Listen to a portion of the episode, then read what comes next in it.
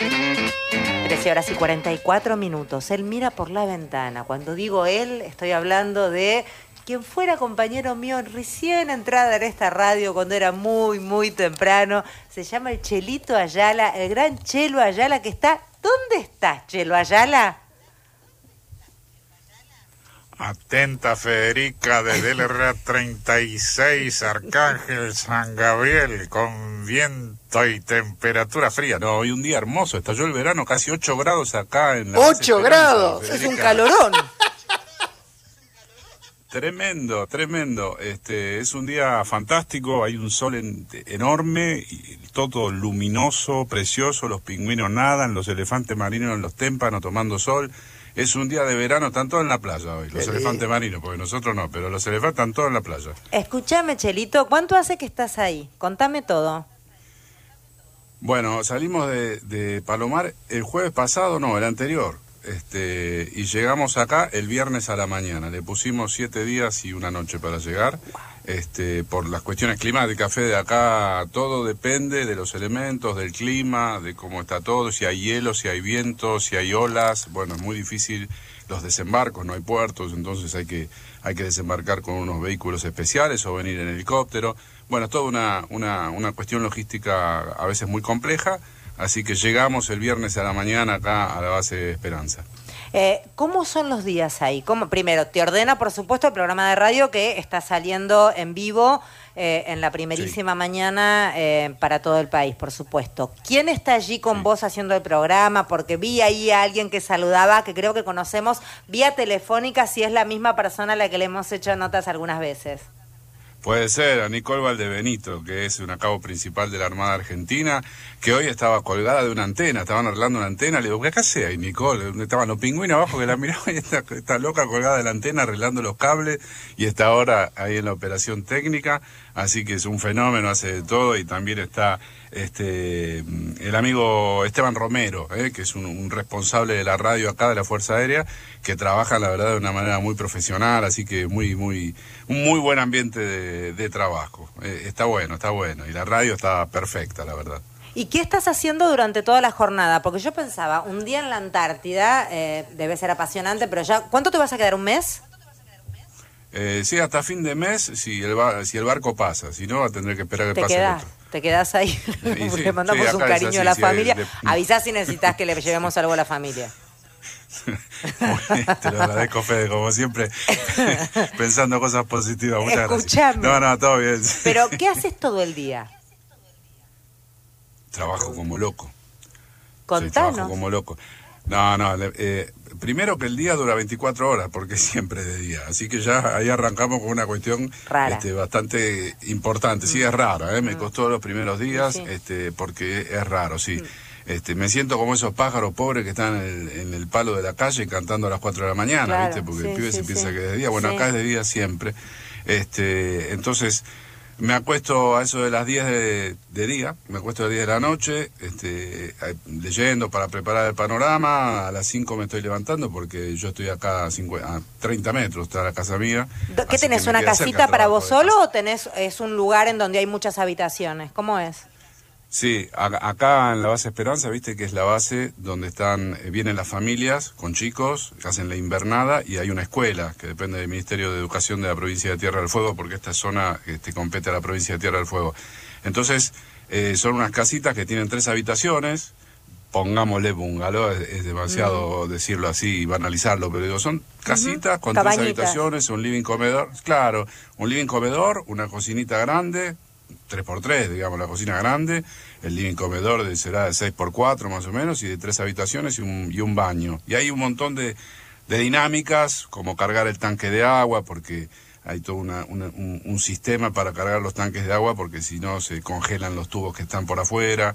Entonces hay toda una dinámica de un día que te llaman por teléfono, te dicen, bueno, ahora vamos a cargar el tanque y vos tenés que abrir una manija, se carga el tanque, después la cerrás, después te llaman de nuevo y dicen, ahora vamos a ventear, entonces abrís la manija y ventean los caños para que queden vacíos y no se congelen para que siga funcionando el sistema. Y cuando terminan con tu casa, eh, empiezan a, llenar la casa de, la, otra casa. Son un montón de casitas que hay y hay, la verdad que la dinámica de trabajo es bastante, bastante larga durante el día y hay muchas actividades que son comunitarias que hay que hacer. Es un, una vida muy comunitaria. Ajá. Y entonces, por ejemplo, te levantás, en este momento supongo que podrás ir abrigado, por supuesto, pero no con esos abrigos que uno ve para llegar hasta, la, hasta el estudio donde vos haces la transmisión. Y después yo vi que estabas desde charlando con unas científicas que habían agarrado un pingüino que habían encontrado ahí en la costa y le estaban haciendo una biopsia. Estabas posteando unas tortas de chocolate que se veían muy bien. Digo, ¿en qué consiste la jornada? Bueno, ahí eh, lo de la científica era en otra base que se llama Carlini, que íbamos en el rompehielos y bajamos en la base Carlini, y ahí es una base que es eh, de la Dirección Nacional del Antártico y, se hace, es, una base eminentemente científica, es la base de la Dirección Nacional del Antártico. Entonces ahí son todos científicos con personal militar que siempre son los que hacen la logística. Lo que hago, bueno, Después de hacer el panorama de 6 a 7 de la mañana, en general a las 9 y media hacemos una salida con Verano 2023, el programa de Gustavo Campana y Mariana Gilda Borde, a la mañana. Y después estoy haciendo un montón de eh, compañeros y compañeras, este, colegas eh, que llaman de las distintas radios nacionales de, de toda la República Argentina, que están llamando, que hacen sus programas y bueno, quieren compartir y que les cuente un poco torpemente como soy yo, lo que veo, lo que experimento, lo que se hace, lo que no se hace. Así que estoy este, prácticamente todo el día. Y aparte, ahí sí, déjame, preparando una, una, dramatización que vamos a hacer actuar a científicos y a personal militar este, acá en la base para atento Bacaro que, se viene el pingüino escucho, escucho absorto. Absórtese absórtese porque lo vamos a hacer. Así que pero esto es una iniciativa tuya o es un evento que se hace todos los años no, no, esto es una iniciativa mía, lo que me va a permitir que, el barco venga a buscarme. Es lo que voy a lograr que ellos hagan. ¿Y a qué responde la dramatización? Un, master plan. Bueno, lo que pasa, eh, mi, padre fue pionero antártico hace muchos años, en los años 50. Viajó, estuvo muchos años en la Antártida, por eso yo tengo este enganche. Para mí, personalmente, en serio, es muy, motivante, muy movilizante todo. ¿Pero por qué estaba Poder ver, tu padre? respirar el aire que él respiró. ¿Por qué? era técnico en comunicaciones, era militar, técnico en comunicaciones en los años 50. Entonces vino acá en la época de los pioneros, de Pujato, de Leal, este, trabajando de esa manera. Entonces, bueno, yo siempre tuve este, este enganche y ahí este, lo que hay en esa en ese, en ese, digamos, partecitas de radioteatro y este, este raconto que, vamos a hacer en radio, es una, experiencia de un mes y medio donde una patrulla de seis personas en la que estaba papá se perdieron acá a 300 kilómetros en el medio de la nada con perros y con un tractorcito y estuvieron un mes y medio perdidos y ahí cuentan las peripecias. Eso es verdad, eso pasó en serio. Sí, sí, sí, yo tengo el, log, de, las notas, digamos, de, viaje de papá y eso lo volqué a un guioncito. Así ah, que vamos a ver si sale.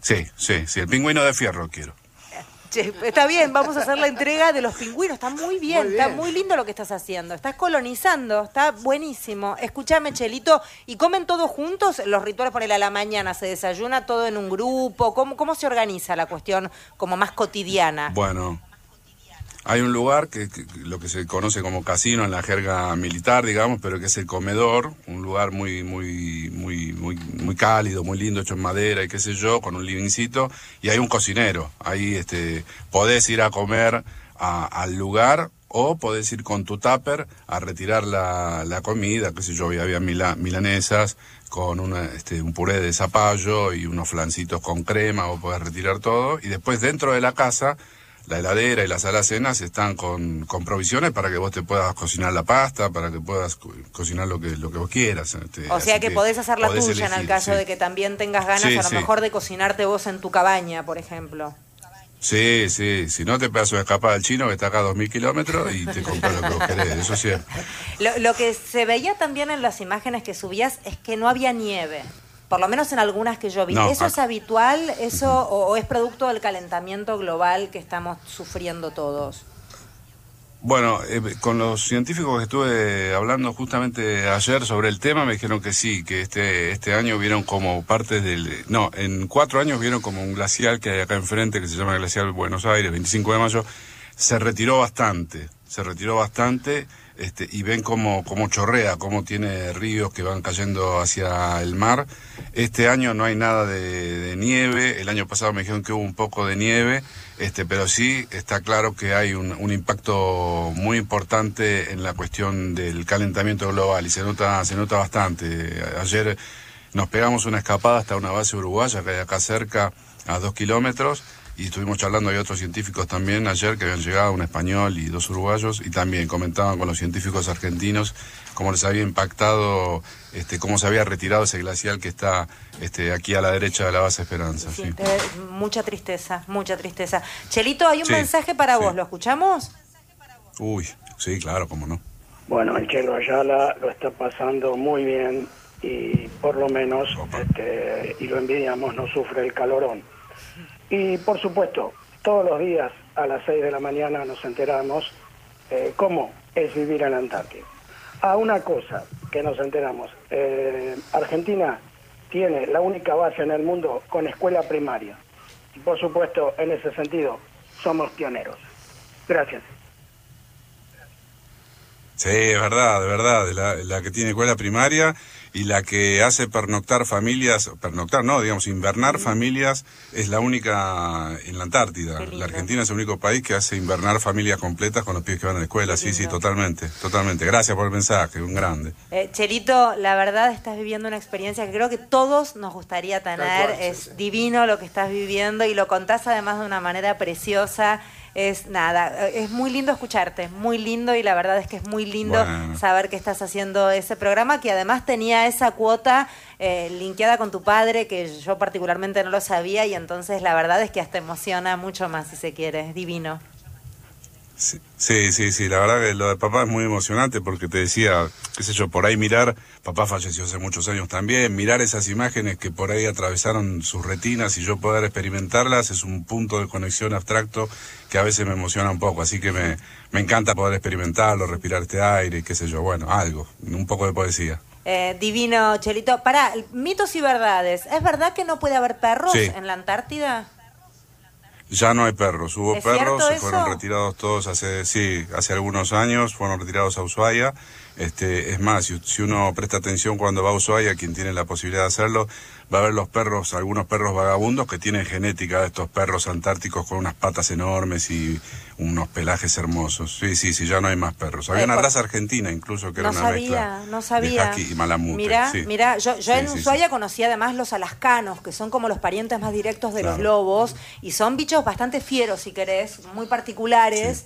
Eh, o por lo menos no con la estética de lo que uno denominaría belleza en el hoy por hoy, pero son unos bichos muy raros que a mí me parecían súper interesantes porque además suelen ser los líderes de los que arrastran los trineos por esa cosa que tienen, esa impronta de lobo que tienen, es maravillosa.